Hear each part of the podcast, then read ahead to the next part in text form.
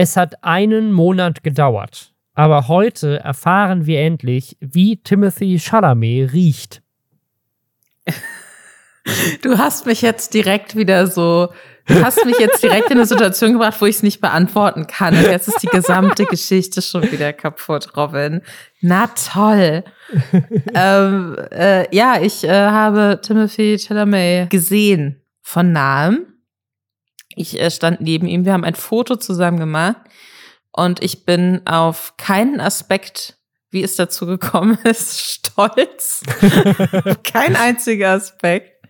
Denn ich war bei den Filmfestspielen in Venedig und da hat äh, unter anderem der Film Bones and All Premiere gefeiert, der, ich möchte sagen, eine Kannibalen-Rom-Com ist, so ein bisschen.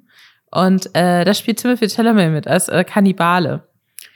Und ähm, weil ich ja beruflich bei den Filmfestspielen war, sollten wir dann nicht nur äh, Texte über die Filme schreiben, sondern es ist natürlich auch immer total wichtig, dass man Sachen für Social macht. Ne? Wissen wir ja alle, weil wir uns alle brennen für Influencer-Themen interessieren und die ganze Zeit auf Twitter und Instagram abhängen. Kollege von mir, ähm, ich arbeite für Moviepilot, der arbeitet für Filmstarts und ich hatten uns überlegt, wir stellen uns für so coole Insta-Stories an die Bootsanlegestelle auf dieser kleinen Insel bei Venedig, wo ähm, die Filmfestspiele stattfinden, äh, wo die Stars dann immer mit so einer Fähre angeschifft werden und dann fotografiert werden, wie sie quasi von dem Boot dann auf so diesen mini-roten Teppich steigen und dann gibt's da so ein Fotocall und dann laufen sie in das Gebäude rein, wo dann die Pressekonferenzen auch sind. Und wir dachten uns halt, ey, das ist auch cool. Timothy Chalamet, einer der größten Stars dieses Jahr oder einer der gehyptesten Stars die ja bei der, bei der Filmfestspielen in Venedig waren dieses Jahr. Da kreischen bestimmt voll viele Leute. Und dann machen wir einfach so eine Story, wo er dann so über diesen roten Teppich läuft. Und dann kommen wir dahin. Und das war halt so ein, da wo diese Boote anlegen, da kommen nur Leute hin, die akkreditiert sind für dieses Festival. Also du brauchst so eine Badge, glaube ich, sonst wirst du da gar nicht hingelassen. Das heißt, da waren jetzt nicht random Fans, die waren alle beim großen roten Teppich Stunden vor der Premiere und haben da schon gewartet mit so Plakaten und so, sondern wir waren wirklich da, wo halt nur professionelle Menschen stehen dürfen. Und die professionellen Menschen waren aber auch außer Rand und Band, Robin. Also mhm. es wurde sehr viel geschrien. Wir haben absolut gar nichts gesehen, weil, weil so viele Leute schon vor uns standen. Und es war sehr, sehr heiß. Und dann haben wir so eine halbe Stunde in dieser Hitze gewartet. Und in dem, und ich habe die ganze Zeit so über die Köpfe vor mir gefilmt, so in der Hoffnung, vielleicht kriege ich dann irgendwas, ne, auf, auf Handy. Mhm. Und in dem Moment, wo alle anfangen, Timmy zu brüllen, und er offensichtlich über diesen kleinen roten Teppich läuft, was ich nicht sehen kann, weil alle vor mir anscheinend größer waren, schaltet sich meine Handykamera aus mit, mit der Warnmeldung. Es ist zu heiß das Handy musste die Kamera ausmachen. Und dass das exakt in dem Moment passiert ist, wo Timothy Chalamet den roten Teppich betreten hat, das kann nicht sein. Bin ich verflucht. Und äh, mein Kollege hatte dann eine Story davon und hat sich dann natürlich gefreut. Und dann war so mein, und ist so abgezogen und dann war so mein Ehrgeiz geweckt. Weißt du? Weil ich mir dachte, das kann jetzt nicht sein. Ich habe jetzt eine halbe Stunde in dieser krassen Hitze hier gestanden, anstatt was zu Mittag zu essen und ich habe jetzt keine Story für den Moviepilot Instagram-Kanal. Und ich habe Timothy Chalamet auch mit meinen eigenen Augen nicht gesehen und das ist nicht okay. Und dann habe ich mich, äh, und da standen dann zum damaligen Zeitpunkt nur zwei andere Leute, an so eine andere Absperrung noch angestellt, nämlich da, wo dann die ganzen Stars rauskommen, wenn die Pressekonferenzen vorbei sind. Da fahren dann so Autos ran, dann steigen die da direkt in die Autos aber du siehst vielleicht so ein bisschen was noch von denen. Und dann habe ich mich da in diese Absperrung reingestellt und dachte mir so, okay, Pressekonferenz dauert so maximal 30 Minuten in Venedig. Das geht jetzt noch. Aber ich, ich kann nicht, ich, dann warte ich lieber eine Stunde in der Hitze und hab danach irgendwas, anstatt dass ich 30 Minuten umsonst in der Hitze gewartet habe, habe ich mir gedacht. Und äh, dann stand ich aber sehr viel länger da, also dann insgesamt stand ich eineinhalb Stunden in der Hitze und dann ist es aber passiert, Robin. Timothy Chalamet ist Lief nur mit einem vorbei. Bodyguard Kam auf dich zusammen, zu. kam auf mich und die zwei anderen, zum, zum Zeitpunkt dann auch schon so vielleicht fünf anderen Leute zu, alle stark schwitzend in der prallen Sonne. Leute links und rechts von mir hatten so, keine Ahnung, so Magazine und so, weil sie Autogramme wollten. Und, und ich hatte so ein bisschen, ich habe mich schon schäbig gefühlt. Weißt du, was ich meine? Ich finde es Mhm. ganz, ganz toll, wenn, wenn Leute Hardcore-Fans sind. Ich finde das ganz fantastisch.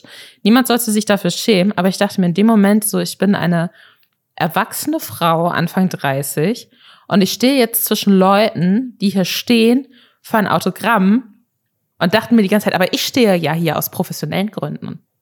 Ich stehe ja hier, weil ich für meinen Arbeitgeber eine Insta-Story möchte.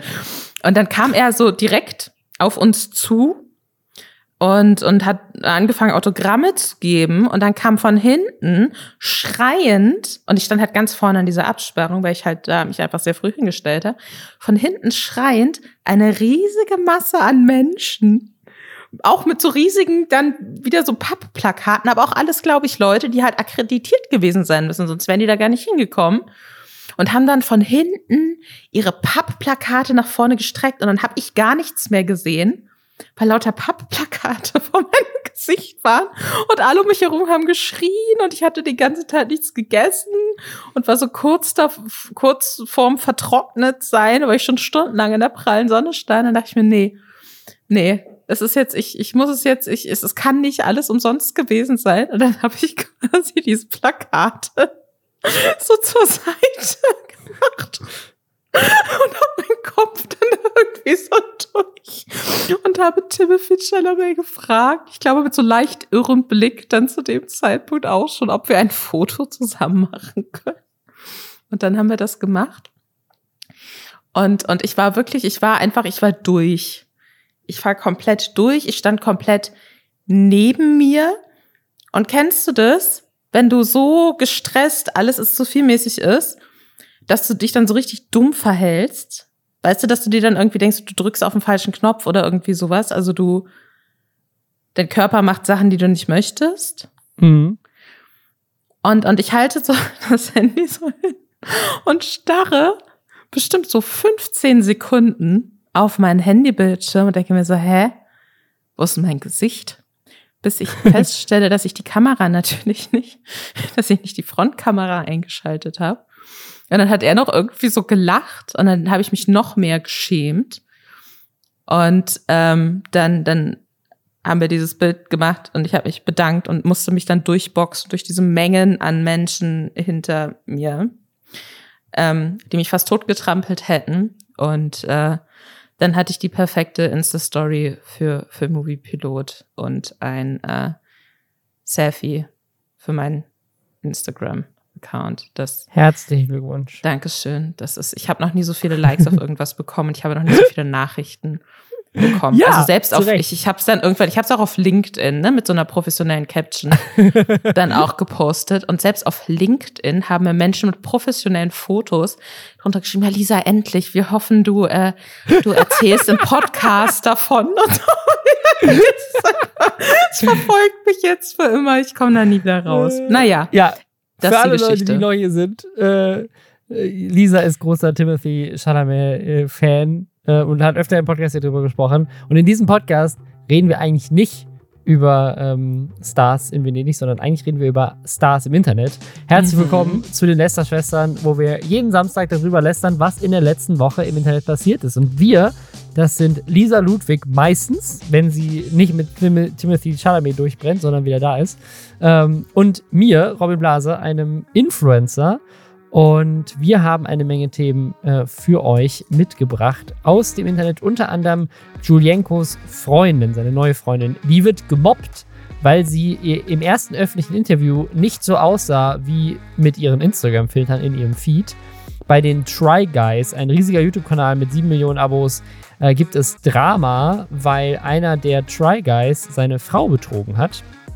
Äh, Monte überlegt eventuell Twitch zu verlassen und ist er bei weitem nicht der einzige. Twitch hat gerade riesige Probleme. Alle Twitch-Streamer wollen weg von Twitch rüber zu YouTube. Bei Dude Perfect, einer der äh, erfolgreichsten Kanäle überhaupt, äh, auch in Deutschland, ähm, die wollen jetzt 100 Millionen Dollar ausgeben für ihr neues Hauptquartier. Finde ich absolut skurril. Äh, das und mehr jetzt nach Hashtag Werbung. Und zwar für NordVPN. Die VPN oder das virtuelle private Netzwerk, was ich persönlich selber schon lange, lange nutze, um Geoblocking zu umgehen, vor allem, aber auch um in fremden WLAN zu verstecken, wo ich gerade so rumsurfe. Ist auch super, um Netzsperren zu umgehen, je nachdem, wo auf der Welt man sich befindet. Und es ist auch ganz praktisch dafür, um Werbung davon abzuhalten, dass man getrackt wird und nervige Pop-ups zu blockieren. Ähm, da, auch da äh, hilft NordVPN. Es ist eine der schnellsten VPNs überhaupt, funktioniert auf allen Geräten, auch auf dem Handy und ist mit bis zu sechs Geräten gleichzeitig nutzbar. Und ihr bekommt es unter nordvpn.com slash Lasterschwestern mit 63% Rabatt auf dem Zwei-Jahres-Plan. Da sind noch vier Gratis-Monate mit dabei. Das heißt, am Ende kostet das euch nur 2,88 Euro pro Monat. Echt eines der günstigsten Abos, was man überhaupt haben kann. Und es gibt eine 30-Tage-Geld-Zurück-Garantie. Falls ihr es einfach mal ausprobieren wollt, könnt ihr einfach machen. Link dazu ist in den Show Notes. Julienko hat sich ja getrennt oder Bibi hat sich von ihm getrennt oder die beiden haben sich zumindest getrennt. Wir wissen immer noch nicht, Wir wer mit wem Schluss nicht. gemacht hat. Bibi ist seitdem auch auf. nicht mehr gesehen worden. Aber sie lebt noch. Sie lebt also noch. Ist, man hat sie schon gesehen, aber sie hat nichts mehr gepostet. Sie ist am Leben. Aber Julienko hat relativ kurz danach auch schon eine neue Freundin gehabt und das ist dann auch relativ schnell auch schon offiziell geworden und zwar Tanja. Makaric, glaube ich, spricht man sie aus. Und Tanja hat auch einen Instagram-Account, der inzwischen 413.000 Follower hat, was krass ist, weil als wir sie zum ersten Mal entdeckt haben, weil Leute dieses Gerücht gestartet haben, die wären zusammen, hatte sie irgendwie, glaube ich, eine Handvoll tausend. Auf jeden Fall hat die sehr viele Instagram-Fotos, auf denen sie, äh, ja, also ich würde sagen, so wie ein klassisches Instagram-Model ähm, sich gibt. Äh, sehr schöne Fotos, viel Mode, viel knapp äh, Kleidung und Bikinis. So, das ist ihr Instagram-Feed. Und darüber kennen ja die meisten Leute sie auch nur. Also man kennt sie vielleicht ein bisschen durch Instagram Stories, aber größtenteils ähm, sieht man sie ja nur in diesen Fotos. Und jetzt gab es das erste offizielle Interview mit den beiden auf einem Event. Und da war sie natürlich nicht gefiltert wie auf Instagram, sondern sah aus wie ein normaler Mensch. Das, ich weiß überhaupt nicht, was das für ein Event war, weil es, äh, also dieses, dieses Event ist so ein weirdes Ding. Im Hintergrund sind nur Kinder-Überraschungsei-Werbung. Also, ist, was ist das für ein Event gewesen, wo die waren? Ich, war, das, war das nicht so ein Charity-Ding irgendwie, äh, was aber von Kinder gesponsert war? Am ich glaube, es gab auch so Videomaterial, das habe ich dann wiederum, weil sie wurde mir plötzlich also mein TikTok-Feed ist komplett aus der Hölle, nur Make-up und, und Pferde und egal was ich tue, ich komme da nicht raus, habe ich schon öfter gesagt. Aber urplötzlich sind eben auch Ausschnitte aus Interviews von diesem roten Teppich aufgetaucht und dann in manchen Ausschnitten stehen sie auch neben so einem Menschen in einem Schokoriegelkostüm, glaube ich. Ich glaube nicht, Geil. dass ich mir das eingebildet habe, aber es waren, es waren wirklich, es waren dramatische Bilder. Ich glaube, das war so ein Charity-Werbeding irgendwie. Ah ja, das kann ja sein, von, von Kinderschokolade. Mhm. Auf jeden Fall äh, super lustiger Hintergrund mit diesem kleinen Schokoladen-Kinderherz überall im Hintergrund geplastert. Das sieht irgendwie so billow aus und dann die beiden davor in ihrem ersten öffentlichen Presseinterview. Erster Liebesauftritt ist die Überschrift von diesem Video auf, auf TikTok. Und du meintest jetzt, ich sehe das so ein bisschen in den Kommentaren unter dem Video, dass sie gemobbt wurde dafür, dass sie nicht so aussieht wie auf ihren Instagram-Fotos. Und das muss ich sagen, also, dass sie nicht so aussieht, dem stimme ich komplett zu. Ich hätte sie nicht erkannt als diese Tanja, die ich auf Instagram jetzt schon mehrfach gesehen habe. Weil sie sieht wirklich auf in, in, in, in, in live sozusagen ganz anders aus. Aber ich möchte das direkt dazu sagen. Ich finde, wunderschöne Frau. Ja, total.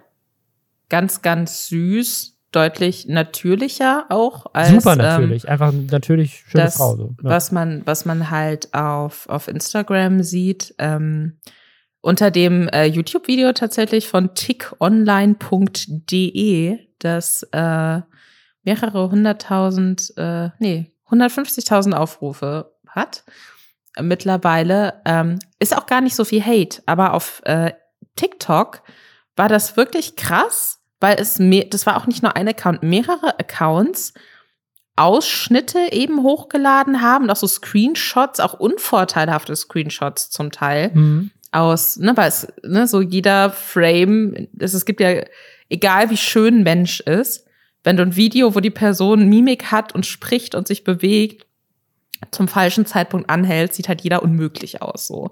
Das ist ganz ja. normal. Und dann auch wirklich so unvorteilhafte Frames irgendwie rausgesucht und das dann gegenübergestellt mit so einem sehr gepostet ein Foto und dann sehr, sehr schade, dass, ähm, dass, dass sie glaubt, dass sie so tun muss, als wäre sie schön, wenn sie es ja eigentlich nicht ist. Dann natürlich wieder so der Vergleich mit Bibi, so von wegen, mhm. ähm, dagegen ist Bibi eine echte Schönheit und alles. Vielleicht waren es auch so ein bisschen Bibi-Fans, die dann so sehr krass darauf reagiert haben, weil als äh, die ersten Bilder eben von Tanja dann auch in diesem ganzen Julienko-Bibi-Drama aufgetaucht sind, haben ja viele Leute auch toxischerweise und beschissenerweise gesagt, oh, der hat sich jetzt ein Lamborghini gegönnt und Bibi sieht dagegen ja richtig scheiße aus, so, ne? Also die wurden immer sehr mhm, verglichen ja, ja. miteinander optisch, was ja eh unmöglich ist. Aber das, das scheint jetzt quasi, scheint es jetzt eine Welle zu geben gegen diese Tanja, dass die eben gefilterte Fotos von sich hochlädt. Wobei man aber auch einfach dazu sagen muss, und das war dann auch was, was ich ganz gut fand, dass es vereinzelte Accounts gab, die dann unter diese TikToks auch geschrieben haben, sei ganz ehrlich, wenn, wenn ihr ein Fil ihr legt auch Filter über eure Fotos sicherlich, wenn ihr die hochladet. Und dann seht ihr auch anders aus. Oder ihr wisst auch, wie ihr euer Gesicht halten müsst oder wie ihr posieren müsst, damit ihr möglichst attraktiv mhm. ausseht. Und wenn man Deswegen erschrecken sich ja auch immer so viele Leute, wenn sie sich selbst auf Video sehen. Man sieht dann einfach anders aus. Und ist auch ganz normal. Also bei YouTube sind halt auch eine Menge Kommentare, also Kommentare wie krass, wie sie komplett anders aussieht, ohne ihre 57 Filter. Aber auch welche, die sich so ein bisschen drüber sagen, so, sie braucht dringend Kameratraining, wie sie sich vor der Kamera verhält. Also auch viele negative Kommentare mit vielen Upvotes. Mein Lieblingskommentar ist aber mit 685 Likes ich glaube, die Chemie der beiden ist noch nicht so rosig. Er vermisst Safe Bibi. so, was ist los mit dir? Du hast gerade ein 2 Minuten 54 Interview gesehen vor einer blauen Wand voller Kinderherzen auf irgendeinem roten Teppich, von dem keiner weiß, wo er eigentlich war. Die beiden einfach wahrscheinlich null Bock, da von irgendeinem so Klatschmagazin jetzt angefragt zu werden, ob sie ein Interview geben wollen. Und du erstmal so, ja, die Chemistry ist nicht da. Ich, ich sehe das sofort. Ich finde das so krass, wie viele Leute sich da einfach so komplett drüber stellen über, über so andere Menschen und einfach das Gefühl haben, sie wissen alles über die. Ich glaube, ich glaube, ganz viele Leute nimmt das richtig emotional mit. Stell dir mal vor, irgendwie, du wärst jetzt mit Bibi und Julian aufgewachsen und das wäre immer so dein ja. Beweis als Kind gewesen. Es gibt die große Liebe. Wenn ich mal erwachsen bin, will ich auch so einen Partner oder auch so eine Partnerin mhm. haben und genauso stelle ich mir das dann vor. Und dann trennen die sich. Ich kann mir vorstellen, dass es für viele so ein bisschen war wie, keine Ahnung, die Eltern machen miteinander. Die Eltern trennen sich. Mhm. Und dann hofft man wahrscheinlich irgendwie, dass, äh, dass sie doch wieder zusammenfinden, weil es war doch die große Liebe und alles. Ich glaube, dass das für wirklich viele einfach ein traumatisches Erlebnis war, wenn das dann natürlich dazu führt, dass dann die neue Partnerin äh, fertig gemacht wird und eklige Nachrichten bekommt. Das hat diese Tanja jetzt auch nochmal in so einer Insta-Story so ein bisschen ausführlicher erzählt, dass sie da wohl auch sehr, sehr eklige Nachrichten bekommt. Das ist natürlich total scheiße. Und es tut mir auch leid, aber ich glaube, so dieser Vorwurf, ähm, die lädt äh, geschönte Fotos von sich hoch mit Filtern.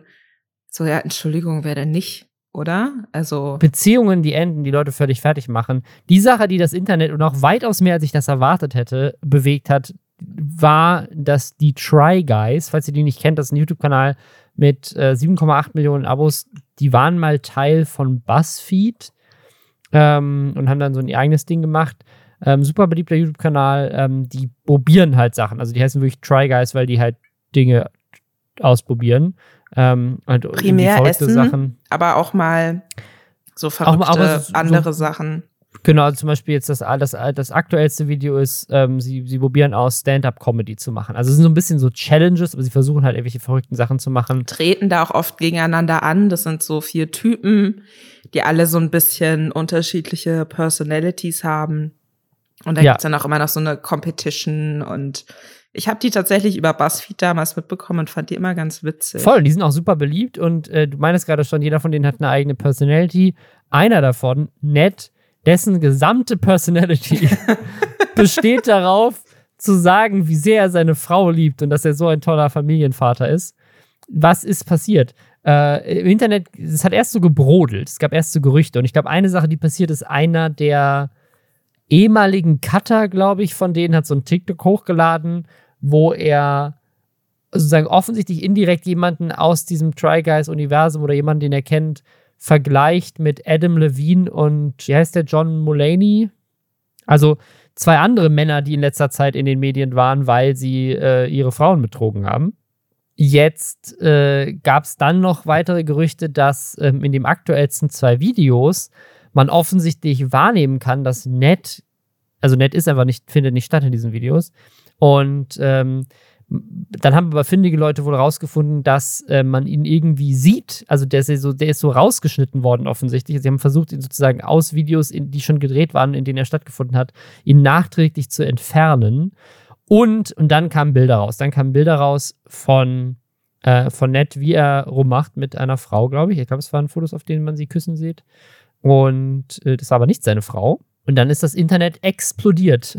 Jemand, der alle Beteiligten kannte, hat äh, quasi diesen Net mit einer Frau, die ebenfalls in diesem Try Guys Netzwerk arbeitet, für so eine Untershow quasi auf dem YouTube-Kanal, in einem Club in New York gesehen und hat dann Fotos davon gemacht und diese Fotos und die Informationen eben, wo er den gesehen hat und mit wem, an den Verlobten dieser Frau wohl geschickt.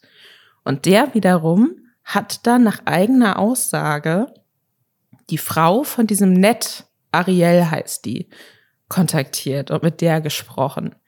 Und die Screenshots von diesen Nachrichten sind halt dann so auf Reddit komplett explodiert, dann auch auf Twitter viral gegangen und so weiter und so fort, weil die natürlich so diese ganzen Fan-Theorien, oh, wurde der hier aus dem Fotoshoot rausgeschnitten? Warum fehlt der in diesem Video? Guck mal, man sieht hinten an der Wand, dass da irgendwas rausgekattet wurde und so. Diese ganzen Theorien bestätigt haben, dass da irgendwas passiert sein muss. Und dann ist die Geschichte halt natürlich so richtig groß geworden. Und äh, kurz darauf äh, haben sich dann die, wobei kurz darauf, wie viel Zeit war dann dazwischen, bis es das erste offizielle also Statement ich, gab? Also ich, ich glaube, ein Tag, zwei Tage maximal. Ja. Also ich, das ging wirklich sehr, sehr schnell. Da haben sich dann die äh, Try Guys zu Wort gemeldet und ähm, quasi bestätigt beziehungsweise verkündet, dass sie, äh, dass sie sich von diesem Fulmer trennen. Also wortwörtlich haben sie gesagt, äh, Ned Fulmer ähm, über einen Instagram-Post. Ned Fulmer arbeitet nicht mehr länger mit den Try Guys. Ähm, wir haben eine äh, gründliche interne Untersuchung durchgeführt und sehen auf Basis dessen keinen gemeinsamen Weg mehr und haben sich dann halt bei den Fans dafür bedankt, dass die sie weiter unterstützen, während sie jetzt versuchen, mit dieser Veränderung irgendwie umzugehen. Also mega dramatisch eigentlich, mhm. ne? Ja, er hat dann auch ein Statement irgendwie gemacht, das war irgendwie so, ja, tut mir leid, ich fokussiere mich jetzt auf meine Familie. Und seine, seine Frau hat auch irgendwie ein Statement gemacht, weil die ja auch in den Videos teilweise vorkommt. Also, seine, mhm. also sind alle, die sind ja alle irgendwie so ein bisschen in der Öffentlichkeit. Ähm, hat auch ein Statement gemacht. Und äh, gab dann wieder andere, die meinten so, hä, warum verliert er jetzt seinen Job, nur weil er seine Frau betrogen hat? Wie, also das ist scheiße, aber ist das ein Grund, gefeuert zu werden? Kann man jemanden dafür feuern? Er hat sie mit einer Mitarbeiterin betrogen, die ihm unterstellt ist. Kann ja auch potenzielle Sexual Harassment Lawsuits mit sich bringen. Ähm, und keine Ahnung was, vielleicht sind die auch einfach alle enttäuscht oder moralisch auch einfach alle Fans enttäuscht. Ich meine, das hat ja auch riesige Wellen geschlagen. Und deswegen war das vielleicht auch einfach die beste Business-Entscheidung zu sagen, gut, jemand, der es zu seinem Motto gemacht hat, in unserer Show die ganze Zeit zu erzählen, wie sehr er seine Frau liebt, wird wahrscheinlich jetzt nicht mehr Fan-Favorite sein, ähm, nachdem er seine Frau betrogen hat. Ich habe eine Frage dazu, ähm, die mich sehr mhm. beschäftigt. Eine Frage dazu an dich als Unternehmer und YouTube-Star. Mhm. Was glaubst du, ist der Grund dafür, dass sie sich da von ihm getrennt haben? Weil das gefährdet ja auch wiederum irgendwie diese Gruppendynamik, mhm. mit der sie groß geworden sind. Also ich kann mir nur, ich kann mir nur zwei Szenarien vorstellen. Ne? Das eine ist, die sind ja auch alle befreundet. Und das heißt, sie sind ja nicht nur mit, mit, mit nett befreundet, sondern auch mit seiner Frau. Also das, die, die Frau taucht ja auch in Videos auf, die kennen sich ja alle untereinander. Und ich kann mir schon vorstellen, dass abseits von der Business-Entscheidung auch eine private Entscheidung dann eine große Rolle spielt, dass die alle sagen so, hey, wir sind so enttäuscht von dir, wir können dir aber nicht mehr vertrauen. Ähm, so, wir können nicht mehr mit dir arbeiten, aus mhm. dem Grund.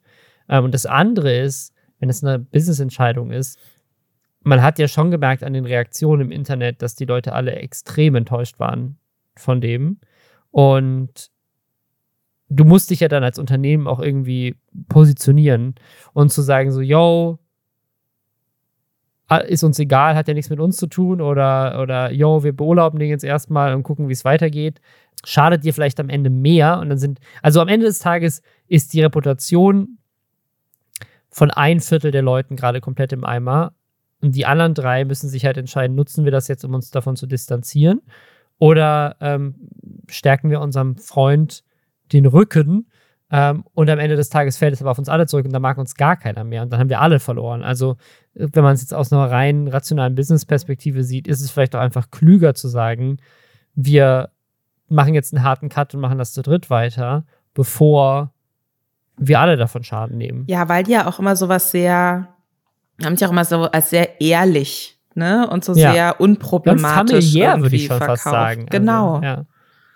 Was, was mir persönlich noch so ein bisschen Spaß gemacht hat, war, dass ähm, mehrere ehemalige BuzzFeed-Mitarbeiter und mm, Mitarbeiterinnen ja. sich auf Twitter anscheinend dann auch so ein bisschen indirekt dazu geäußert haben und sehr gehässig geäußert ja, auch, haben. Auch, auch mehr als direkt. Also einige, einige, die meinten so, also es gab auch immer die meinten so, ey, ihr wisst gar nicht, was zu BuzzFeed noch alles rauskommen wird irgendwann.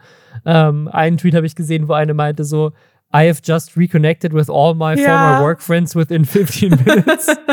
also es, es, es, scheint eine gewisse Gehässigkeit irgendwie gegeben haben bei, bei BuzzFeed, dass irgendwie plötzlich alle meinen so, ja, endlich, äh, keine Ahnung, irgendwie war es komisch. Das ist auf jeden Fall, ich glaube, da kommt, da passiert jetzt noch einiges. Ja. Kann ich mir ja. vorstellen. Wir werden das im Auge behalten. Wo auch gerade extrem viel passiert ist auf Twitch. Ähm, äh, bei Twitch, äh, wir hatten letzte Woche da schon so ein bisschen drüber gesprochen, aber eine Sache hatten wir noch gar nicht so richtig erwähnt. Ähm, und die schlägt jetzt gerade große Wellen. Und das ist, dass Twitch angekündigt hat, dass sie ihre Umsatzbeteiligung erhöhen. Das ist sehr ungewöhnlich. Ist indirekt so ein bisschen auch bei YouTube passiert mit dem YouTube Shorts Ding. Äh, da hat YouTube jetzt auch einen höheren Anteil von 55 Prozent. Aber bei Shorts ist natürlich jetzt irgendwie ein ganz neues Produkt, was sie gerade rausbringen. Bei Twitch gibt es schon Verträge seit Jahren, dass erfolgreichere Streamer 70 Prozent der Einnahmen von den Subs bekommen. Was ja Sinn macht, wenn man drüber nachdenkt, weil diese Subs bei Twitch sind ja Fans die bewusst Geld bezahlen für diesen Streamer. Mhm. Das heißt, Twitch hat, anders als zum Beispiel bei der Werbung, wo ich einen 50-50-Split fair finde, weil Twitch ja auch die ganzen Sales Part übernimmt. Also Twitch muss ja die Werbung ranholen, die davor läuft. Twitch muss die ganze Plattform sowieso programmieren. Also die haben natürlich schon auch Arbeit und stellen Infrastruktur zur Verfügung. Aber bei der Werbung ist ja auch ein ganzes Sales-Team, was die Werbung erstmal verkaufen muss. Bei Subs, also Geld, was die Zuschauer und Zuschauerinnen aktiv ausgeben, ist das Sales-Team ja der Streamer. Und die Leute wollen dem Streamer Geld geben.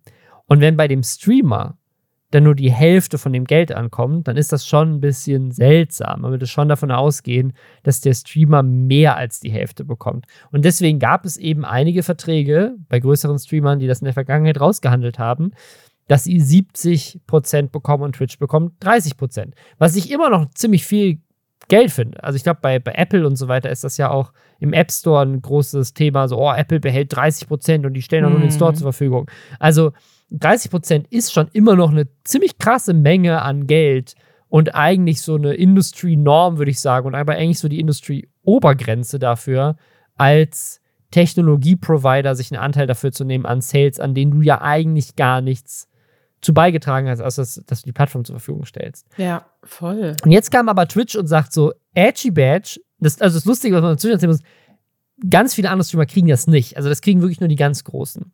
Und deswegen gab es eigentlich eine Bewegung aus der Twitch-Community heraus, eine sehr große Bewegung, die gesagt hat, hey, lass uns diesen 70-30-Split für alle machen. Weil das ist nur fair, weil wir als, als Fans auch wollen, dass wenn wir 5 Euro ausgeben oder 4 Euro oder was ist inzwischen ist es ja auch, hat sich ja auch angepasst, aber wenn wir Geld ausgeben für unseren Streamer oder unsere Streamerin, dann wollen wir natürlich auch, dass das Geld bei der Person ankommt. Dafür geben wir es ja aus. Also das ist ja der Grund, warum wir das machen, weil wir die supporten wollen. Und wenn die Hälfte davon aber erstmal bei Amazon landet, dann ist das vielleicht nicht ganz so geil. Und was macht Twitch stattdessen? Anstatt allen 70-30 zu geben, haben sie jetzt angekündigt, sie schaffen 70-30 ab und kriegen jetzt 50% stattdessen. Also, das ist, das ist jetzt erstmal nur ab über 100.000 Dollar. Also, wenn du über 100.000 Dollar einnimmst als jemand, der einen Vertrag hat, der 70-30 hat, kriegst du, äh, kriegst du keine 70% mehr, sondern weniger als bisher. Und alle anderen kriegen weiterhin 50, wenn sie nicht, wenn sie nicht diesen Deal haben. Und das ist, glaube ich, auch nur übergangsweise so. Also ich glaube, perspektivisch, wenn ich das richtig verstanden habe, ist ihr Ziel schon, dass wenn sie jetzt neue Verträge schließen mit Streamern, dass dann die auch nicht mehr 70, 30 ab 100.000 bekommen, sondern die kriegen jetzt alle nur noch 50, 50, glaube ich. Ähm, weil es ähm. geht jetzt nur um zwölf Monate. Also ich glaube, die wollen das schon auch perspektivisch zurückfahren und immer 50 Prozent bekommen. Wenn, wenn aber sowieso nur die ganz Großen quasi diese krassen 70-30 ähm, Stufen angeboten bekommen, dann äh, kann ich mir vorstellen, dass die sowieso alle bei über 100k Voll. Abo-Einnahmen im Jahr landen. Das heißt, da frage ich mich, wie viele denn dann überhaupt theoretisch diese 70-30 Verträge haben könnten, aber unter dieser 100k-Stufe bleiben. Also das ist so ein bisschen, mir vorstellen, dass es gar niemanden betrifft, der tatsächlich dann noch 70-30 kriegt, sondern dass es halt natürlich besser klingt, als zu sagen, hey, wir schaffen das komplett ab und jeder kriegt nur noch 50-50. Ja, also es ist, ist ich, also ich glaube, es ist halt schwierig, jetzt äh, aktive Verträge wahrscheinlich dann so ähm, direkt den direkt das wegzunehmen. Ja. Es hat ja, glaube ich, in der Außenwirkung wirkt das so, ja, also weißt du, das ist ja, sie kommunizieren jetzt nicht nur an die Streamer, sondern sie kommunizieren auch an die Fans und bei den Fans das Gefühl zu geben, hey, also dein Streamer verdient ja schon 100.000 ähm, dafür, dass er dann jetzt nicht mehr bekommt, sozusagen. Also plus, ich, es macht es auch schwieriger für die Streamer, sich darüber aufzuregen. Und ich glaube, das ist auch ein PR-Trick gewesen von denen. Mhm, Weil ja, indem, sie das, indem sie das auf 100.000 gedeckelt haben und das auch öffentlich so kommuniziert haben, weiß man, jeder Streamer, der sich jetzt darüber aufregt, verdient mehr als 100.000. Und dadurch wirkt es so kleinig, weil wenn Streamer sagen so, buhu, ich will aber weiterhin von den nächsten 100.000, die ich verdiene, 70.000 verdienen statt nur 50.000, ähm, lässt, lässt das die halt gierig aussehen und nicht Twitch gierig aussehen, die in diesem Moment aber gerade richtig gierig sind. Also Voll, Twitch ja. ist eigentlich der Böse hier und dadurch, dass sie es auf diese 100.000 in den Raum schmeißen, lässt es ein bisschen die Streamer ähm, schwieriger, das, das halt zu kommunizieren. Aber wenn man drüber nachdenkt, ist Twitch ist hier wirklich nur ein Technologie-Provider. Die haben, um das irgendwie zu verkaufen, dann auch noch so Zahlen rausgehauen, was es kostet, den Service zu betreiben. Und das ist angeblich unendlich teuer und sie machen nur Verlust. Und das kann auch gut sein. Also ich, ich würde das gar nicht anzweifeln, dass sie Verlust machen mit der Plattform. Aber Amazon hat die ja nicht nur gekauft, weil sie damit Gewinn machen wollten, sondern das hat ja auch strategische Gründe. Mhm. Und Amazon kann sich das auf jeden Fall leisten, auch ein bisschen Geld zu verbrennen, wenn das im Umkehrschluss bedeutet, sie haben äh, einen großen Social Media Dienst, mit dem sie dann wiederum Daten sammeln und äh, Amazon Prime mehr verkaufen können und äh, Spiele direkt auf der Pl Plattform verkaufen können und so. Also ja. gibt ja mehrere Gründe, warum Amazon das aus strategischen, aus strategischer Sicht sehr wertvoll ist, Twitch zu besitzen. Und niemand, das habe ich auf Twitter gesehen, dass Leute meinen, so, ja Leute, das müssen die machen, sonst machen die Twitch dicht, sonst kommt Jeff Bezos und sagt, das lohnt sich nicht für mich und macht es dicht. ich glaube, keiner versteht, wie, wie viel Geld diese Tech-Konzerne verbrennen können ähm, für nichts äh, und für keinen Profit und dass Amazon auch in ganz vielen Bereichen einfach gar keinen Gewinn macht, weil sie das gar nicht brauchen. Ähm, die wachsen einfach kontinuierlich. das ist ihr Ziel. Das ist ja auch bei Amazon Prime Video zum Beispiel so. Ähm, das, was die über Prime Video irgendwie einnehmen, deckt bei weitem nicht das, was die an Lizenzierungs- Kosten ausgeben und das, was die an Eigenproduktion. Zwei Staffeln Herr der Ringe haben so viel gekostet wie ein halbes Twitch. ja, und äh, da ist quasi die ein, äh, das, was sie, da sind die, ist, ist dieses Videoangebot im Endeffekt nur ein Weg, mehr Leuten ihr generelles Prime-Abo ähm, aufzudrücken, weil sie wissen, wenn Leute Prime-Kunden sind, dann kaufen die auch einfach ja. mehr bei Amazon und damit verdienen die halt Geld. Und das ist ja mit Twitch genau das gleiche. Also deswegen, also die, die werden Twitch deswegen nicht zumachen. Ich finde das ehrlich gesagt skandalös. Also egal ob 100.000 oder nicht, ich finde es schwierig, weil es, es geht ja auch gar nicht, es geht mir gar nicht darum, dass ich will, dass Streamer mehr Geld verdienen. Das finde ich ist, also ich finde, das, das ist generell schon so eine Frage. Es gibt auch eine Menge große Streamer, die inzwischen sagen, gebt mir keine Donations mehr, ich verdiene genug. Hm. Aber es geht mir darum, dass am Ende des Tages sind das Fans, die den Leuten, die sie cool finden, was zurückgeben wollen und dafür sozusagen sich auch Features erkaufen auf dem Stream. Also sie kriegen auch was dafür, aber die wollen Teil davon sein, die geben Geld dafür aus, sagen, hey, ich supporte dich mit irgendwie 5 Euro im Monat, dafür kriege ich irgendwie geile Sachen in dem Stream, in dem ich viel Zeit verbringe, das ist es mir wert. Und dann gehen am Ende davon aber 50 Prozent an Amazon. Das finde ich schwierig. So, und ich, ich glaube, am Ende des Tages wird das allen mehr schaden. Also es wird dafür sorgen, dass die Streamer weniger Geld verdienen. Es wird aber auch dafür sorgen, dass Leute vielleicht auch weniger bereit sind, ein Abo abzuschließen, weil sie wissen, dass eben das Geld nicht größtenteils beim Streamer landet oder nur zur Hälfte beim Streamer landet. Und dann verdienen die Streamer weniger und Amazon aber auch. also ich, äh, ich halte das für taktisch sehr, sehr unklug. Und nicht nur ich, auch die zuständige Person bei Twitch für Creator Relations hat an dem Tag einfach gekündigt. Angeblich deswegen. Glaubst du denn, dass das, ähm, dass das dazu führen würde, dass jetzt viele von den ganz großen Twitch-Streamern sich eine neue Plattform suchen und mal wieder bei YouTube anklopfen? Ich sehe das gerade als die beste Chance, die YouTube je hatte, alles wegzudominieren. Also wir hatten letzte Woche ja darüber gesprochen, dass YouTube bei Shorts jetzt Monetarisierung einführt. Ähm, das Thema Musikrechte bei YouTube wird gerade anscheinend geklärt. Das heißt, da kannst du plötzlich jetzt auch copyrighted Musik benutzen in Zukunft potenziell, vielleicht sogar in, deinem, in deinen Streams eventuell. Vielleicht ist das das nächste, was kommt. Ich weiß es nicht. Das heißt, du kannst jetzt mit Shorts monetarisieren. Da sind, damit sind sie jetzt besser als TikTok. Was die Features angeht, was, was Streams angeht, ist YouTube seit langer Zeit dabei, das alles zu verbessern. Was, was ich jetzt gehört habe, ich habe noch nicht viel auf YouTube gestreamt, aber haben sie tatsächlich auch die Auffindbarkeit von Streams auf YouTube verbessert und man kann tatsächlich auf YouTube jetzt organischer wachsen. Und bei Twitch hast du generell sowieso schon länger das Problem, dass diese Plattform es komplett verschlafen hat, irgendwas anderes einzuführen, was dir in irgendeiner Form ermöglicht, Reichweite aufzubauen, wenn du nicht live bist. Und das ist ja so ein mhm. generelles Problem von Twitch-Streamern du bist, du musst live sein die ganze Zeit, um entdeckt zu werden. Wenn du nicht live bist, gibt es eigentlich keine Möglichkeit, auf Twitch entdeckt zu werden, weil VODs nicht funktionieren. Bei YouTube ist es aber so, du kannst, und das sieht man ja bei Unge, wenn der Unge livestreamt, hat er einen Livestream, dann gucken Leute zu. Und wenn er nicht livestreamt, dann werden halt Ausschnitte aus dem Livestream einfach auf YouTube als YouTube-Videos hochgeladen. Ich meine, inzwischen ist er auch zu Twitch gewechselt, deswegen ist das ein bisschen hinfällig, aber. Aber weißt du, Zeit, weiß man, warum er zu Twitch gewechselt ist? Ja, er, das ist, das ist der einzige Grund, wo YouTube dann vielleicht dann sich nochmal was überlegen müsste. Unge ist zu Twitch gewechselt, weil er bei YouTube einen Strike bekommen hat für. für Ach, stimmt, da Kanal. haben wir doch hier auch im Podcast ja, ja. diskutiert. Oh und, Gott, sorry. Äh, ich habe immer noch mein Post-Corona-Brain. ähm, oh. Und das ist natürlich schwierig. Du setzt natürlich dann alles auf eine Karte und wenn du da einen Bann bekommst, bist du halt potenziell mit all deinen Einkommensquellen weg.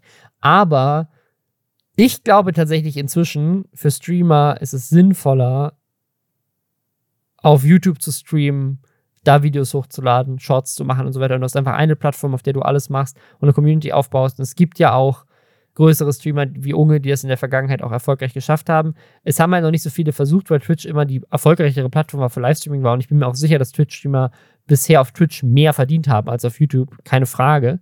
Aber ich glaube, das ändert sich gerade. Und wie gesagt, Trimax hat sich drüber aufgeregt, Montana Black hat sich drüber aufgeregt, Stay hat sich drüber aufgeregt, also große deutsche Streamer, aber auch internationale Streamer haben sich eigentlich alle negativ dazu geäußert und ganz viele haben auch aus unterschiedlichen Gründen.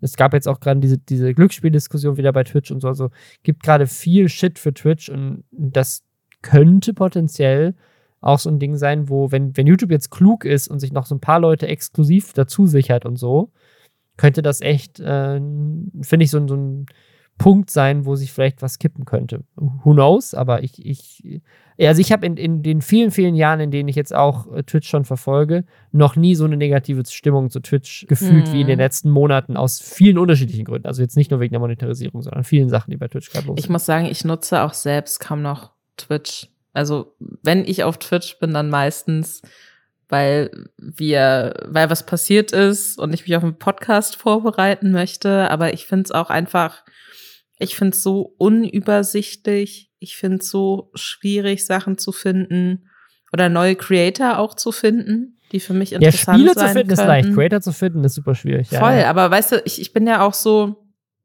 ist ja jeder wahrscheinlich anders, aber ich würde mich jetzt, ich würde jetzt nicht auf Twitch gehen und sagen, ich habe Bock, äh, keine Ahnung, ich möchte jetzt unbedingt ein Minecraft-Video sehen. Weißt du, war das einfach. Dann gehe ich halt auf das Spiel und sehe, wer streamt dazu gerade. Was, was für mich ja. interessanter wäre, wäre zu wissen, okay, ich folge dem Creator und der Creatorin und so weiter und so fort. Zeigt mir mal welche an, die ähnlich sind, die vielleicht eine ähnliche Zielgruppe haben oder mhm. denen Leute folgen, die den Creatoren, denen ich folge, auch folgen. So Sachen, die mir gefallen könnten, wo ich jetzt aber nicht so ganz spezifisch sage, es muss jetzt dieses Spiel sein. Und ja. ähm, das finde ich bei Twitch einfach schwierig und ähm, ja, ich, ich bin mal gespannt. Ich finde es aber auch einfach wirklich, muss ich sagen, beeindruckend, wie YouTube, was ja dann auch immer zwischenzeitlich mal wieder kurz tot gesagt wird oder das wird mhm. jetzt hiervon abgelöst und es ist die Plattform gekommen und die macht das besser, dass YouTube da trotzdem immer wieder noch einen Weg findet, weiterhin relevant zu bleiben. Und ja, mal gucken. Vielleicht streamen demnächst alle auf YouTube. Ihr werdet es bei uns erfahren. Apropos YouTuber, die und Twitch-Streamer, die viel Geld verdienen. Eine Sache hat mich komplett weggeflasht in der letzten Woche.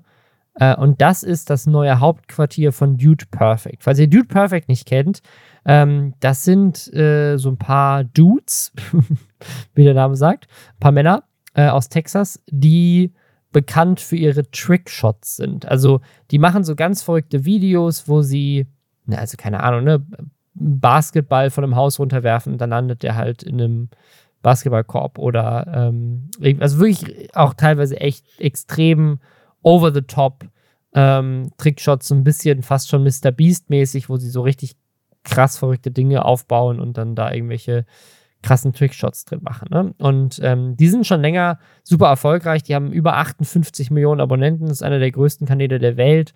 Ich habe gerade letzte Woche ein Video hochgeladen, wo ich analysiert habe, welche Kanäle im letzten Jahr in Deutschland am meisten getrendet sind. Und Dude Perfect war neben Mr. Beast äh, der einzige internationale Kanal, der das geschafft hat. Also Dude Perfect ist wirklich mega relevant, selbst in Deutschland.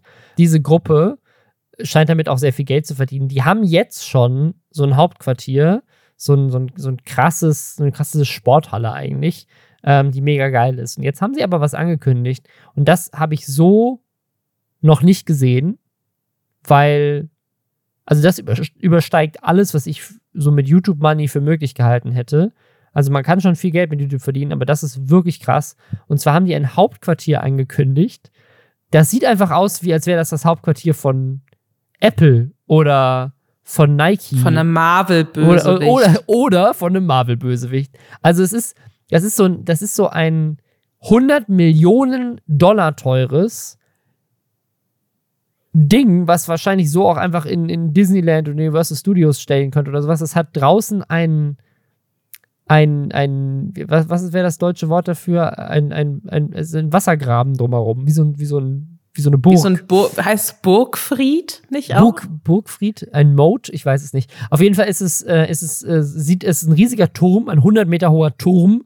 Deswegen hat es so diesen Avengers Tower Ding, da steht groß das Dude Perfect Logo an der Seite. Davor ist so ein riesiges Sonnensegel gespannt, was mindestens so groß ist wie ein Fußballfeld.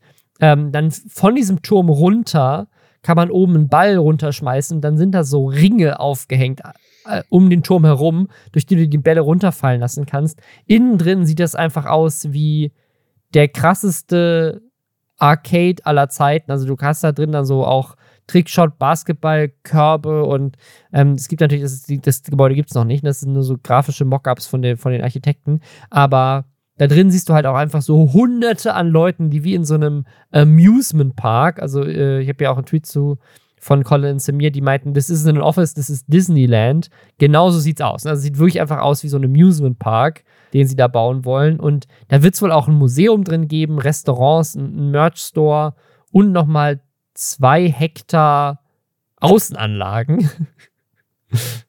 und das wollen die jetzt irgendwo in Texas anscheinend hinbauen klar, wenn das irgendwie so ein, so ein Event-Center ist, wo man auch hingehen kann und dann zahlt man da irgendwie Eintritt und dann gibt es da irgendwie einen Merch-Store, ein Restaurant und ein Museum, für das man Eintritt zahlen muss und es ist irgendwie so ein krasses Event-Ding und da fahren Leute für hin und das ist wirklich, keine Ahnung, wie Disneyland, dann kann das schon sein, dass 100 Millionen sich dadurch refinanzieren, aber how? Wie? Das ist für mich so ein Millionengrab. ein also, bisschen, also, ne? Das ist, ich, ich habe keine Ahnung, also entweder das ist ein Gag, weil ich finde auch so, das sieht so, auch diese Render-Grafiken, die sie da bisher gibt. Also, das ist halt das ist echt so Tony Stark bei Wish bestellt. Aber es ist so aufwendig, das, das zu konzipieren und zu rendern, dass ich, dass ich mir das nicht vorstellen kann. Ja, weiß ich nicht. Aber also, ich kann mir nicht vorstellen, dass die glauben, dass sich das wirklich rechnet. Weil klar, riesengroßer YouTube-Kanal, verdienen Arsch voll Kohle damit, äh, haben auf ihren Videos immer so zwischen fünf und keine Ahnung, 20, 25 Millionen, 30 Millionen Views, ne? Also, das, die sind schon extrem erfolgreich, aber ich glaube nicht, dass sich so eine, dass sich die 25 Millionen Menschen oder die sagen wir mal schlussendlich vielleicht 10 Millionen Menschen, die sich äh, dann so ein Trickshot-Video angucken, wie, oh ja, cool, der, der Basketball Welt. ist hier aus dem Winkel da reingeflogen, dass die sagen, so, und jetzt bezahlen wir, fahren wir nach Texas zum großen Hauptquartier von dem YouTube-Kanal und bezahlen Eintritt für das Dude Perfect Museum wo ich mir auch nicht sicher bin, was zum Fick da ausgestellt werden soll. Also, weißt du, was ich meine? Ich glaube nicht, dass ich das so, ich glaube nicht, dass es so eine Art von Content vielleicht auch unbedingt ist, die sich so gut zu so einer, zu so einer Attraktion in echt übertragen lässt. Ja, also ich, ich, also ich finde, es, es, hat schon so ein bisschen was von so einem Arcade, weißt du? Also in einem Arcade gibt es ja auch so, du kannst Basketbälle und Bälle in so Dinge reinwerfen und kriegst dann Tickets und so. Also ich glaube schon, dass das eine dass das irgendwie eine, so eine coole, so gerade so Ballsportarten, Fans, Arcade-Fans,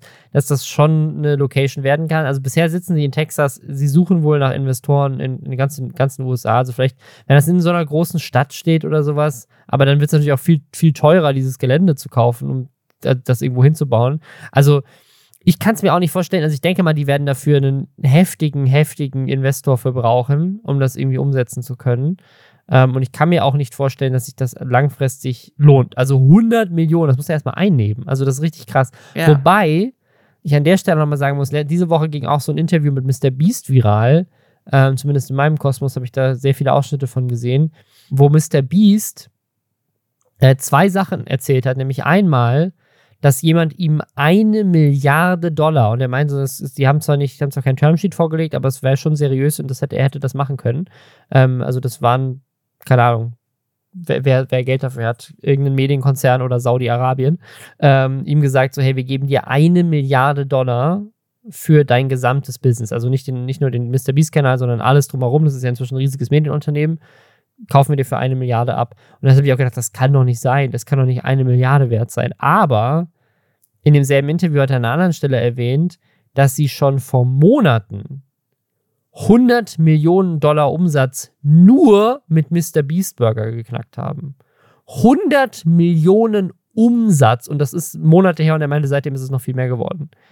Also die haben halt eine Fastfood-Kette nur als Teil von Mr. Beast, die alleine schon mithalten kann mit einigen der, der umsatzstärksten Restaurants der Welt. Also, das, das kann schon sein, dass Mr. Beast als Marke tatsächlich eine Milliarde wert ist. Ja, kann ich mir auch vorstellen. Und das ist halt schon krass, ne? Und wenn man das vergleicht, noch hat der weniger Abos als PewDiePie, ne? Also, der hat einfach was richtig, aber wird den jetzt bald überholen, aber das ist schon richtig krass. Und ich meine, Dude Perfect ist zwar nur halb so groß wie Mr. Beast, aber jetzt auch, wenn man sich komplett alle YouTube-Brands anguckt, immer noch eine der krassesten. Ne? Also ähm, ich würde, würde die schon so in den Top 10 krassesten YouTube-Marken äh, ansiedeln. Und in dem Kontext könnte das schon sein, dass, dass auch 100 Millionen Dollar von irgendeinem Investor tatsächlich drin sind, wenn Mr. Beast eine Milliarde wert ist. Ne? Es kann natürlich auch sein, dass ähm, der Anteil dessen an dem Gebäude, was sie dann tatsächlich mit ihren Sachen einnehmen, auch eher gering ist.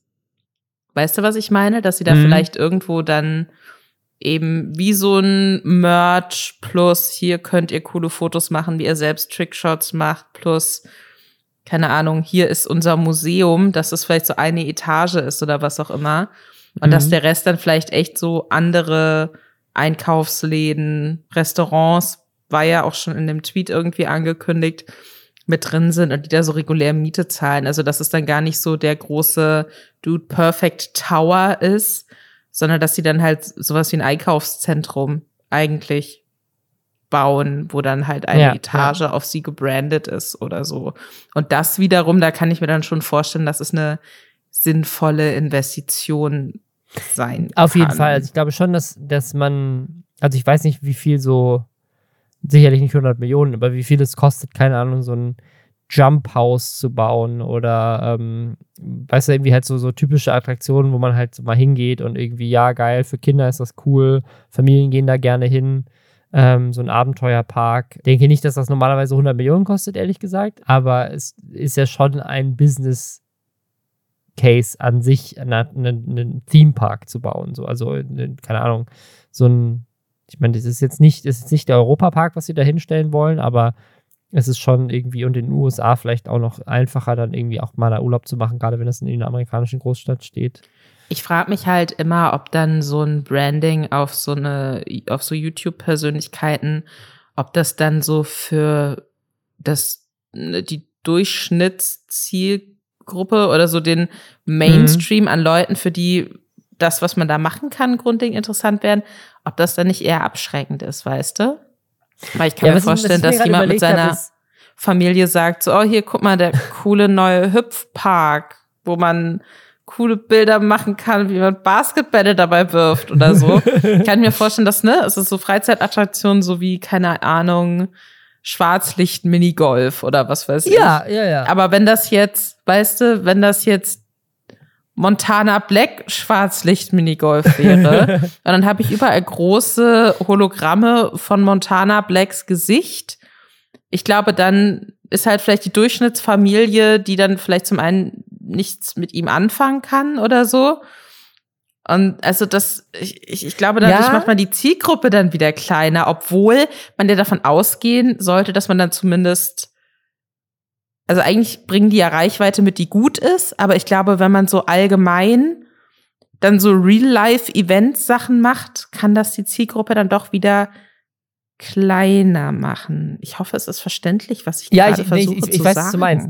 Ich, also ich glaube, dass das extrem davon abhängt, wie sie es branden. Also in, in diesen, äh, in diesen Mockups da sind auch deren Gesichter ganz fett, so als voll, Banner voll. innen drin. Das ist jetzt nicht nur das Logo, aber bei Mr. Beast Burger zum Beispiel, da finde ich, ist das ein tolles Beispiel, wie das funktioniert, weil alle, die Mr. Beast-Fans sind, in, wo es diese Beast Burger gibt, haben die wahrscheinlich ausprobiert, einfach um es mal probiert zu haben. Wenn es die in Deutschland gäbe, hätte ich wahrscheinlich auch schon einen bestellt. Wenn es die auch in vegan gibt, dann würde ich mal einmal einen bestellen. Gibt es, glaube ich, nicht, aber who knows. Und gibt es auch nicht in Deutschland. Aber dann würde ich es halt mal ausprobieren. So. Und wenn der dann tatsächlich gut ist, das ist natürlich wichtig, ne? das ist, wenn der dann tatsächlich gut ist, dann ähm, würde ich das vielleicht auch anderen Leuten weiterempfehlen. Sagen, hey, ihr habt ja schon den neuen Mr. Beast Burger ausprobiert, der ist tatsächlich echt gut, ist ein guter Burger. So, und dann, dann funktioniert das vielleicht auch über die Reichweite hinaus. Und dann, Mr. Beast hat ja tatsächlich inzwischen auch einfach physische Läden teilweise, ne? Mhm. für Beast Burger. Und wenn da wirklich einfach nur sein Mr. Beast Logo, das könnte ja auch einfach ein Burger King Logo sein. So, du musst ja gar nicht wissen, wer Mr. Beast ist, um in irgendeiner Mall zu stehen, zu sehen, ah, da gibt's geile Burger, da ist eine lange Schlange, gucke ich mir mal an, bestelle ich mir mal einen Burger, dann ist er tatsächlich gut. Du isst den Burger, gehst da nochmal hin, ist noch ein Burger. Du kannst da hundertmal essen in deinem Leben und nie rausfinden, wer Mr. Beast ist, weil es einfach aussieht wie ein normales Restaurant, was aber gut besucht ist, weil halt viele Fans da auch hingehen, was wiederum so, das so wirken lässt von Anfang an, als wäre das einfach eine bekannte Marke, die alle mögen, ähm, ohne dass du je weißt, dass da eigentlich ein YouTuber dahinter steckt. Voll. Ich, ich glaube, da kommt es halt auch immer so ein bisschen. Ich finde halt, Mr. Beast ist auch so ein Name, wo man sich vorstellen Ja, könnte, das ja. ist auch einfach so eine, ne, es, es muss keine, das Ja, muss keine. YouTube-Persönlichkeit, es kann irgend, kann irgendein Markenname sein. Ich glaube, die heißen ja sogar nur Beast Burger, also es ist noch einfacher. Beast Burger könnte, es hätte auch einfach irgendjemand. versuche gerade für Namen, mich so festzustellen, wo für mich die Grenze wäre, wo ich dann plötzlich das Gefühl hatte, okay, nee, das muss eine seltsame Person im Internet sein. Das ist nicht einfach nur ein Markenname. Ich überlege gerade, ob so Dr. Disrespect, ob ich mir da noch denken würde, okay, weird, oder ob ich mir da direkt denken würde, nee, das muss eine, vielleicht potenziell eine Person sein, deren Content mir nicht gefällt oder so. Ich, bin- ich bin mir nicht Ja, ganz es- sicher. Es, es, Was- es so welche- Zahlen im Namen sein. Lass, lass uns einmal ja. kurz ein kleines Gedankenspiel. Was glaubst du, wäre so ein guter, neben, neben Rob Bubble natürlich, was offenkundig der perfekte Name für alkoholfreien Kindersekt ist. Aber was wäre so ein, ähm, so ein YouTuber-Name oder so eine YouTuber-Marke in Deutschland, die man total gut auf irgendwelche Produkte draufgeben könnte, ohne dass so der unbedarfte Kunde oder die unbedarfte Kundin jetzt denken müsste, ah, das ist doch bestimmt irgendjemand aus dem Internet. Ja, das ist eine gute Frage. Also ich finde, Rezo hätte eigentlich das Potenzial dazu gehabt, Mhm. weil so, weißt du, so Rezo, das könnte auch so ein Name sein für so eine Kleidermarke, das könnte ein Name sein für irgendeinen Snack. Ist einfach Ja. Rezo, weißt du, einfach so ein kurzer, knackiger, bleibt im Kopf so Rezo. Das ist so, das kann alles sein. So, das ist, ich glaube, Rezo ist tatsächlich, der hat den, der hat den markennamigsten Marken. So, weil Le Floyd zum Beispiel, das ist schon komisch mit dem Le vorne, das funktioniert nicht so richtig. Ganz viele haben zu lange Namen, weiß ich nicht, so ein Julian Bam ist schon ein ganzer voller äh, Name. So, das, das Mhm. funktioniert nicht. Fritz Meinecke, äh, weißt du, so Mr. Wissen to go. Weißt du, die sind alles so Namen, da weißt du ganz genau, okay, passt nicht. Aber Rezo ist auch so, InScope 21, der hat eine 21 im Namen, das, das ist schon komisch. So. Ähm, Mhm. alle haben irgendwie so, so Brand, sehr, seltsame Namen, die als Mimi könnte vielleicht noch funktionieren. Also ich meine, Bibis Beauty Palace ist tatsächlich was, glaube ich, das, Das das, könnte auch eine Marke, random, ja, ja. das könnte auch eine random Kosmetikmarke sein, Ja, glaube ich, so für Kinder Aber ist oder es ja so. auch kurzzeitig mal gewesen. Genau, also ich glaube, das, das, das geht auch. Ich finde, Gronk könnte auch noch so, weil Gronk ist ja auch so ein, gibt ja auch so einen Footballspieler, der einfach Gronk heißt. Und ich finde, Gronk ist auch so, das könnte noch gut irgendwas einfach, Mhm. einfach so eine Marke, so Gronk. Gronk. Also ich glaube, so diese Einsilbennamen, die keine Namen sind. So, Unge, Unge hingegen funktioniert für mich, glaube ich, nicht, weil Unge ist schon mehr so ein, so ein Name, aber Dena zum Beispiel. Dena, das könnte, auch- das hätte auch so, ein, so eine Marke sein können. So wie Y-Food, einfach ein Dena. Ja. Hast du Lust auf einen Dena? Hier, äh, trink mal einen Dena. So, das könnte schon, das könnte auch Cold funktionieren. Mirror könnte auch, weiß ich nicht, so was im technischen Bereich. Ja, ist, ist, kommt, er, kommt er tatsächlich aus dem Chemischen, oder nicht? Ja, Kaltspiegel? kann sein, ja. Okay, also es gibt, es gibt Potenzial. Äh, Aber auch nicht viel. Also es ist so, ganz viele haben so Doppelnamen, das funktioniert nicht so ganz. So Pete's Meat, Ape Crime, das sind keine, das sind keine guten Marken. Ich finde Trimax. Trimax könnte noch so eine, so eine Fitness-Brand sein. So, Oder, oder so Frühstücksflocken. oder Frühstücksvlog. Ja, ja. So Protein-Frühstücksflocken. Mhm. Trimax, melde dich bei uns. Äh, Ich habe dein Konzept in der, in der Schublade liegen, aber wir, das sind dann deine Twitch-Jahreseinnahmen, wenn du da mit uns ins Geschäft möchtest. Ja. Aber ich bin jetzt tatsächlich gerade, während wir geredet haben, nochmal die Top 100 Kanäle bei Lindo durchgescrollt und Rezo ist tatsächlich immer noch der beste Brandname, finde ich. Ja, das ist aber auch, das kann man auf das meiste anwenden. Ja. Das ist so, es ist so, das ist so eine ganz nicht, es ist so wie Uber oder, weißt du, so, es, es könnte, es ist so, so ein klassischer App-Name einfach so, rezo.io, es könnte einfach alles sein. Du weißt überhaupt nicht, was das Produkt macht, aber es ist auf jeden Fall ein Name, den du dir Ja, merkst. wieso ist der, ist, ist der Markennamensieger für mich jetzt gerade? Der Beast, der Beastburger Deutschlands. Ich hätte gern einen Rezo-Burger, bitte. In einem blauen Bun. Kann ich mir vorstellen, dass es passiert. Mit Waldfrucht Panna Wir haben hier wieder, wir haben hier wieder die richtig guten Ideen, finde ich. ja, ausformuliert. Ja, auf, auf jeden Fall. Irgendwann werden wir richtig reich damit, Robin. Ja, Irgendwann. Reicher Irgendwann als Twitch. Das, wie sieht das 100 Millionen Dollar teure Lester-Schwestern-Hauptquartier aus? Was gibt's bei uns? äh, Wir haben, Ponys. wir, wir haben keinen 100 Meter hohen Turm, wir haben eine 100 Meter tiefe Grube, in dem wir alle Influencer eingesperrt haben. Ich, ich, ich, ich stelle mir so, so, so 15 Miniaturponys vor, die so ganz Mhm. kleine Flügel umgeschnallt haben. Und sie sind sehr wütend. Und sie sind dann, das ist dann wie bei den Teletubbies. Wir haben dann auch so grüne Hügel um unser Hauptquartier rum. Und bei den Teletubbies hatten die dann immer ja so Hasen, die da irgendwie so durchhoppen Ja, durch die ja, Hügel. ja. Niemand weiß warum. Aber bei uns sind es diese dicken Miniaturponys mit den kleinen umgeschnallten Flügeln.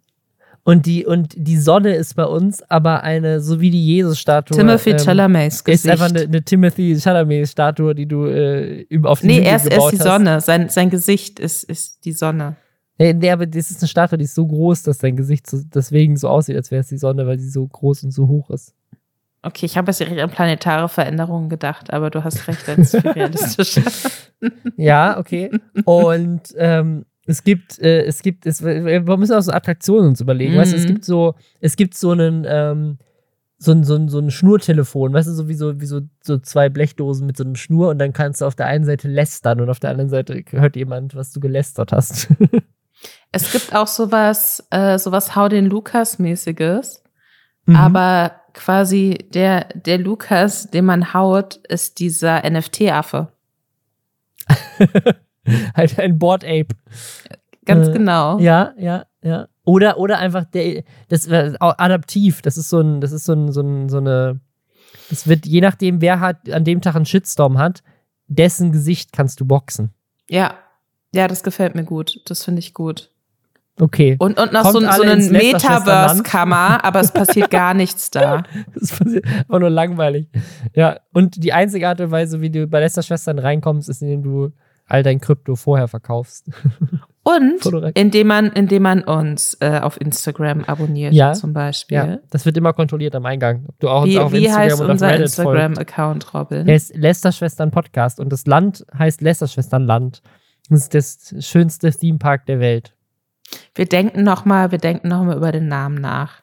Aber bis Ja. dahin könnt ihr uns sehr, sehr gerne positiv bewerten auf der Podcast-Plattform eures Vertrauens. Wir haben einen Subreddit, in dem ihr Themen einfügen könnt, die ihr spannend findet, über die wir vielleicht diskutieren sollten.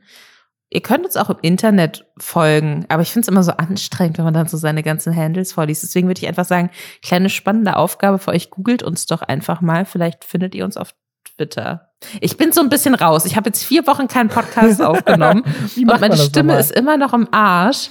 Deswegen klinge ich jetzt so ein bisschen verzweifelt und hölzern. Das Okay. müsst ihr mir jetzt nachsehen. Nächste Woche wird's wieder besser. Dann bis dahin. Bis dann. Tschüss.